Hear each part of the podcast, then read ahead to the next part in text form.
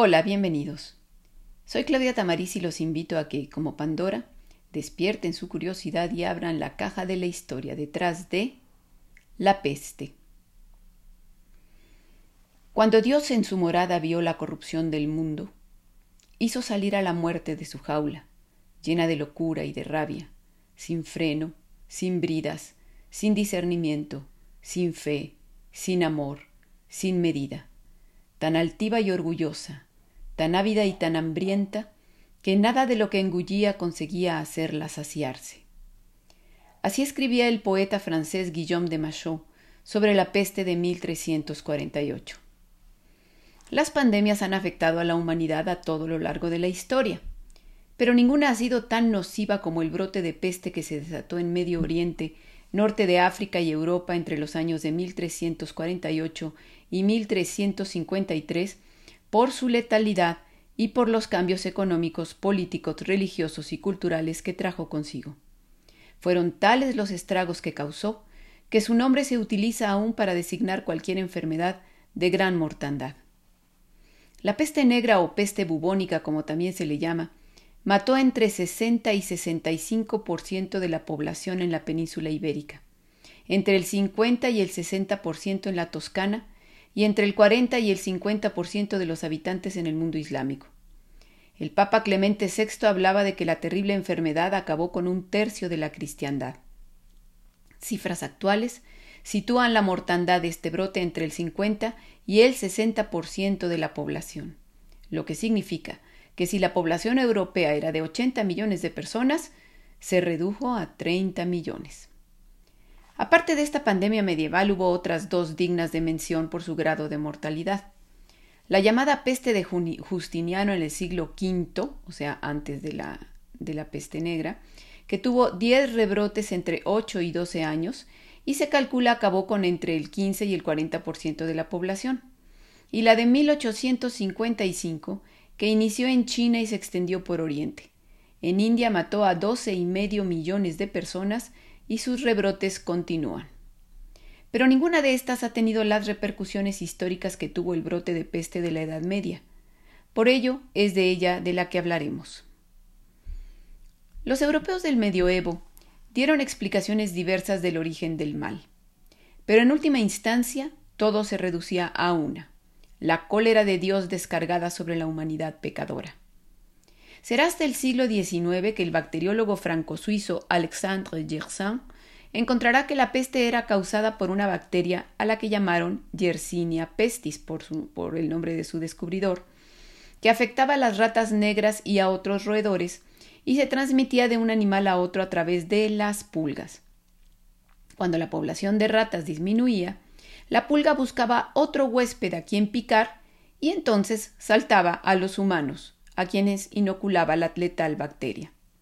El contacto era fácil porque humanos y ratas prácticamente convivían en el campo y la ciudad, en graneros, molinos, barcos y casas, donde se almacenara el alimento que buscaban estos roedores.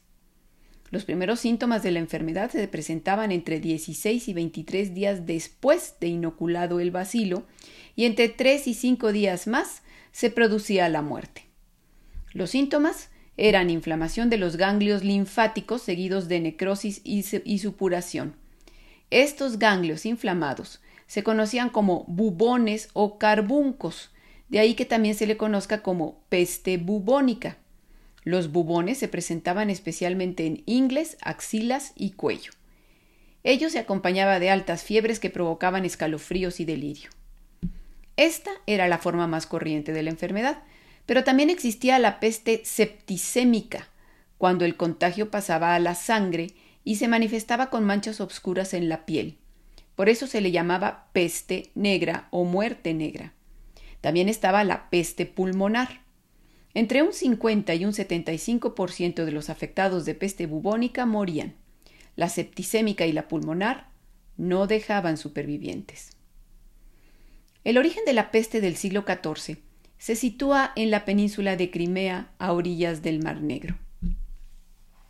Resulta que durante la expansión comercial europea en la Baja Edad Media, concretamente en el año de 1266, los comerciantes genoveses consiguieron que los jefes mongoles de la Horda Dorada La Horda Dorada era un estado mongol que abarcaba parte de las actuales Rusia, Ucrania y Kazajistán. Bueno, pues resulta que estos jefes mongoles de la Horda Dorada le permitieron a los comerciantes genoveses establecerse en la ciudad mercantil de Cafa, al sur de la península de Crimea, junto al Mar Negro. Pero al año siguiente hubo una conversión masiva de mongoles al Islam, y la presencia de cristianos se empezó a ver con malos ojos. Para 1343 se inició una campaña bélica para expulsarlos. Así, Cafa fue sitiada en 1346, pero durante el asedio empezó la epidemia de peste en el campamento mongol. Se dice que la enfermedad se propagó al interior de la ciudad entre los cristianos porque el enemigo lanzó con catapultas los cadáveres infectos al interior de la plaza sitiada. Para algunos historiadores, de hecho, esta fue la primera guerra bacteriológica. Pero no es posible porque la enfermedad no se contagia por contacto de una persona infectada a una sana. Lo más probable es que ésta se introdujera en la ciudad cuando las ratas con las pulgas a cuestas entraran en ella. Cuando se inició el contagio en la ciudad, los comerciantes genoveses huyeron espantados dirigiéndose a Italia y llevando consigo las pulgas portadoras del bacilo. Propagaron la peste primero que nada en las grandes ciudades portuarias a donde recalaban los barcos con las mercancías, Génova, Venecia y más allá de Italia, Marsella, por ejemplo. Desde estos focos de recepción, la enfermedad seguía dos vías. Pasaba a otras ciudades que irradiaban a su vez a poblaciones cercanas y al medio rural, y viajaban largas distancias por transporte terrestre o marítimo por caminos, ríos y mares a otros centros mercantiles, a lo que se le llama saltos metastásicos. Las rutas de comercio internacional, pero también las rutas de peregrinación a santuarios e iglesias, como la ruta a Santiago de Compostela, fueron la vía de propagación de la terrible muerte negra.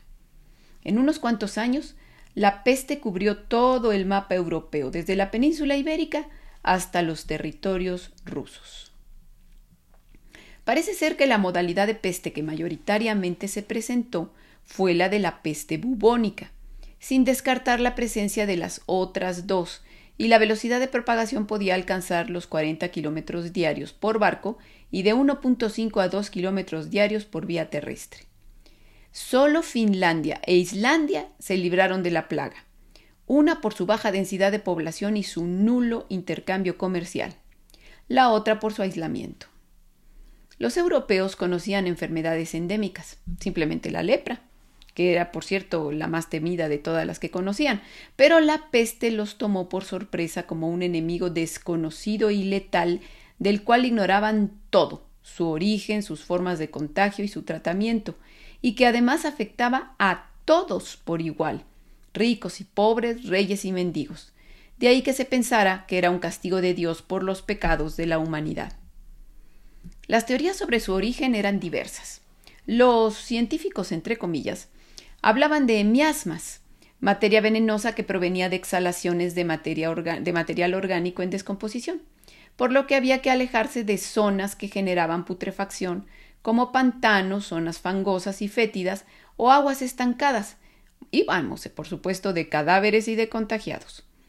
Los miasmas flotaban en el aire y entraban en el cuerpo de la persona sana al respirar o por contacto con la piel. hubo quien aventuró la teoría de que la peste también se contagiaba a través de la mirada de los ojos del enfermo agonizante a los de la persona sana. La teoría de los miasmas venía de los médicos de la antigüedad, y la recomendación de Galeno, médico griego, era huir deprisa, lejos y regresar tarde. Otra teoría era la del origen astrológico. La peste llegó por la conjunción de determinados planetas o como consecuencia de eclipses o del paso de cometas. Otra más era de origen geológico. Lo atribuían a fenómenos como terremotos o, o erupciones volcánicas, los cuales liberaban efluvios o gases venenosos. En última instancia, todos estos fenómenos eran causados por la ira divina. Hubo otra teoría sobre el origen de la peste muy dañina por sus consecuencias. Fue la que buscaba un chivo expiatorio. Así, se acusó a los extranjeros, a marginados sociales como los leprosos, o a los judíos como minoría religiosa. Numerosos judíos encontraron la muerte cuando se organizaban pogromos como medida profiláctica para prevenir el mal. La peste contribuyó a recrudecer el, el, antisemitismo ya presente en la Europa medieval. La recomendación de Galeno de emprender la graciosa huida en cuanto se presentara un brote de peste fue, por cierto, muy socorrida. La gente de la ciudad huía al campo y la del campo a las ciudades, buscando el amparo de la multitud. De hecho, lo mejor era permanecer en los burgos, o sea, en las ciudades, pues el contagio era más lento ya que las pulgas tenían más gente a la cual picar. En cualquier caso, huir era la mejor forma de propagar la enfermedad, y por ello las ciudades no infectadas cerraban su puerta a los foráneos. Si no se optaba por alejarse de la zona de contagio, la recomendación para evitarlo era abrir las ventanas a los vientos del norte, porque los vientos del sur traían el mal, y purificar el aire con humo de plantas aromáticas como el almizcle o la menta. Pero el mejor remedio era evitar que la plaga llegara a la comunidad. Así, cuando llegaban noticias de algún brote cercano, se tomaban medidas como limpiar las calles, quemar en ellas plantas olorosas y, lo más importante, encerrarse tras los muros de la ciudad y cerrar las puertas a cal y canto. Todo aquel que llegara ante los muros debía antes pasar un periodo de aislamiento de 40 días para observar si no se presentaban los síntomas de la enfermedad. Ahí fue que nació la cuarentena. Este encierro se llevaba a cabo en los lazaretos, sitios a extramuros. Si a pesar de todo la enfermedad burlaba las medidas y penetraba en la comunidad, entraban en acción los médicos, aunque su eficacia fuera incierta. Los medicamentos con que se contaba en la época podían ser sustancias simples, como la terra sigillata o tierra sellada, una especie de arcilla, o compuestos como las píldoras de azafrán, mirra y aloe. Había igualmente fórmulas estrambóticas como la que proponía un médico inglés de matar un sapo, secarlo, molerlo e ingerirlo, pues la peste desaparecería ante tan repulsivo batracio. Un tratamiento muy empleado eran las sudoraciones, en las que se hacía sudar a la paciente varias horas para sacar el mal. Resultaba finalmente peor el remedio que la enfermedad, pues la sudoración excesiva deshidrataba a los enfermos, alteraba su concentración de electrolitos en la sangre y en casos extremos podía causar un shock hemodinámico que los matara. Otra práctica muy usada eran las sangrías práctica que se consideraba imprescindible si aparecían los bubones, pues en esos casos la sangre ya estaba contaminada y había que extraerla. La gravedad era mayor si estos, los bubones, aparecían tras las orejas, bajo la axila izquierda y en la ingle derecha, pues estas tres áreas estaban asociadas a tres órganos vitales, el cerebro, el corazón y el hígado entonces lo ideal era abrirlos y disolverlos o extirparlos quirúrgicamente. Para el enfermo esto era una tortura, porque si de por sí el ganglio era extremadamente doloroso al tacto, estos procedimientos eran insoportables, pues se hacían sin anestesia. Aún no existía. Como los médicos se exponían directamente al contagio, muchos sucumbían. Para protegerse, en el siglo XVII, el médico personal del rey francés Luis XIII, Charles Delorme, ideó un traje protector con una máscara peculiar en forma de pico de pájaro que distinguía a los médicos de la peste. El atuendo protegía del contagio por el aire, por la piel y hasta por la mirada. Consistía en una camisa y calzas de piel. Sobre ella se colocaba una túnica talar, o sea, al talón, de lino encerada guantes de piel, botas atadas a las calzas, gafas para evitar la infección por la mirada, sombrero de ala ancha y la característica máscara de cuero, cuyo pico de 16 centímetros impedía el acercamiento del rostro al apestado. Tenía ésta un par de orificios para respirar y se rellenaba con hierbas aromáticas para ahuyentar el mal olor del aire corrompido por los miasmas.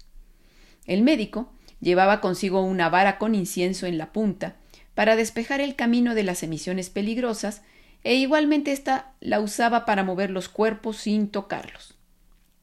Este traje se difundió rápidamente por Europa y fue usado en Roma en 1656 y en Marsella en 1720. Las consecuencias de la peste negra fueron muchas y muy importantes.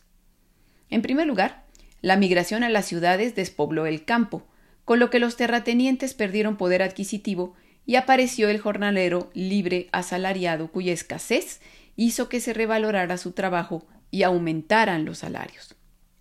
Esto contribuyó a precipitar el fin del feudalismo que ya estaba en franca decadencia. En las ciudades sucedió un fenómeno similar, pues la caída repentina de la población obligó a los artesanos y comerciantes a competir por la escasa mano de obra y pagarla como mano de obra especializada.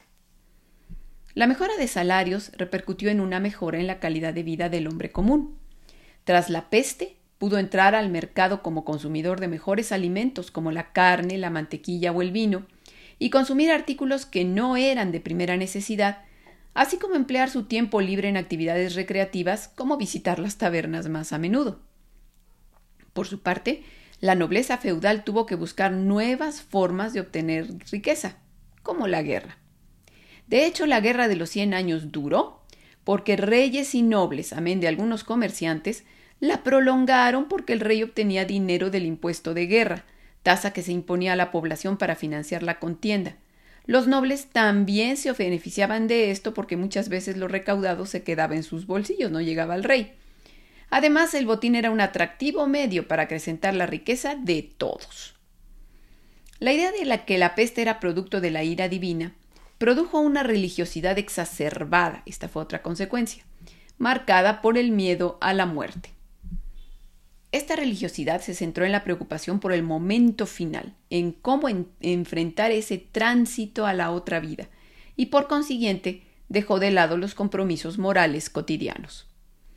Esta obsesión por la muerte produjo un fenómeno de religiosidad morbosa, dominada por la culpa, que intensificó algunas prácticas ya establecidas para el perdón de los pecados, como la venta de indulgencias o las donaciones a la Iglesia, incluso la construcción de templos, e incrementó la devoción por santos cuyos padecimientos se identificaban con las lesiones de la peste, como San Roque, que padeció lepra, o San Sebastián, que murió atravesado por flechas. Y es que la peste se asociaba con la imagen de una lluvia de flechas. Pero una de las prácticas más extravagantes y socorridas para hacer penitencia por los pecados cometidos y salvar al mundo de la peste fue la de lanzarse a los caminos en grandes procesiones de penitentes que recorrían pueblo tras pueblo, ciudad tras ciudad, deteniéndose frente a las iglesias, portando cruces, estandartes y velas, cantando salmos, predicando y flagelándose con escarpias de hierro frente a una multitud delirante que acudía convencida de que aquellos penitentes expiaban con su sangre y su dolor no sólo sus propias culpas, sino también las de sus espectadores. Incluso consideraban su sangre milagrosa y la recogían con pañuelos para conservarla como reliquia. A los miembros de estas procesiones se les conocía como flagelantes. No eran un fenómeno nuevo en el mundo medieval, pero con la peste cobraron especial fuerza. Hubo procesiones de flagelantes que llegaron a reunir hasta diez mil miembros. Fueron también los flagelantes los primeros en buscar un chivo expiatorio a quien culpar de la peste, acusando a los judíos de envenenar los pozos y diseminar así la enfermedad.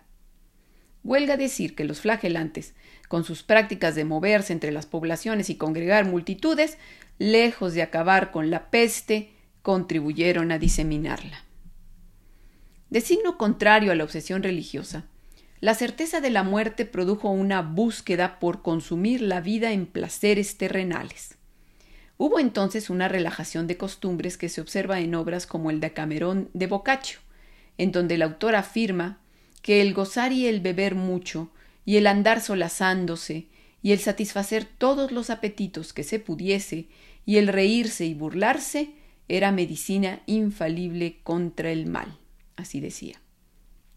Al respecto, el aumento de la prostitución fue notorio en Francia tras la peste, de tal forma que los gobiernos de ciudades y pueblos tuvieron que crear numerosos burdeles de propiedad municipal para controlar la actividad. Igualmente aumentó el adulterio y el concubinato, y el concubinato público de los clérigos. No cabe duda de que la plaga ocasionó un choque emocional y psicológico que afectó a toda una generación, creando una nueva sensibilidad con respecto a la muerte. que también afectó a los artistas, que plasmaron su visión en obras plásticas. La iconografía es clara. La muerte, encarnada en espectrales esqueletos descarnados, armados con su guadaña, ciega la vida de los seres humanos, campesinos o reyes, ancianos o niños, abadesas o clérigos, sin distingos y sin piedad. Se trata del denominado triunfo de la muerte. En otros casos la escena es representada como una danza en la que la muerte arrastra a su víctima. Son las llamadas danzas de la muerte. Ambos, el triunfo de la muerte y las danzas de la muerte, fueron géneros artísticos nuevos, productos de esta letal epidemia y de sus subsecuentes brotes, y que representa una alegoría de la fugacidad de la vida en una época en que la muerte resultaba algo cotidiano. Esta iconografía de la muerte se fijará en el imaginario colectivo más allá de la Edad Media, reproducida ya en el siglo XVI por artistas tan notables como Peter Bruegel el Viejo o Hans Holbein el Joven. También las obras literarias, las artes escénicas y la música expresaron esta preocupación. Debido a los cambios que trajo consigo, algunos autores sugieren que la peste aceleró el fin de la Edad Media y el comienzo del Renacimiento. La terrible peste negra se superó en 1353, pero tuvo rebrotes a intervalos regulares hasta el siglo XVIII, aunque no con la misma letalidad. En 1720 se produjo en Marsella el último de estos brotes que mató a más de 100.000 personas. Sin saber por qué, nunca más volvió la peste al continente. Pero para entonces ya había hecho historia. Si les gustó este podcast, síganme en mis redes sociales como La Caja de Pandora Historia. Gracias.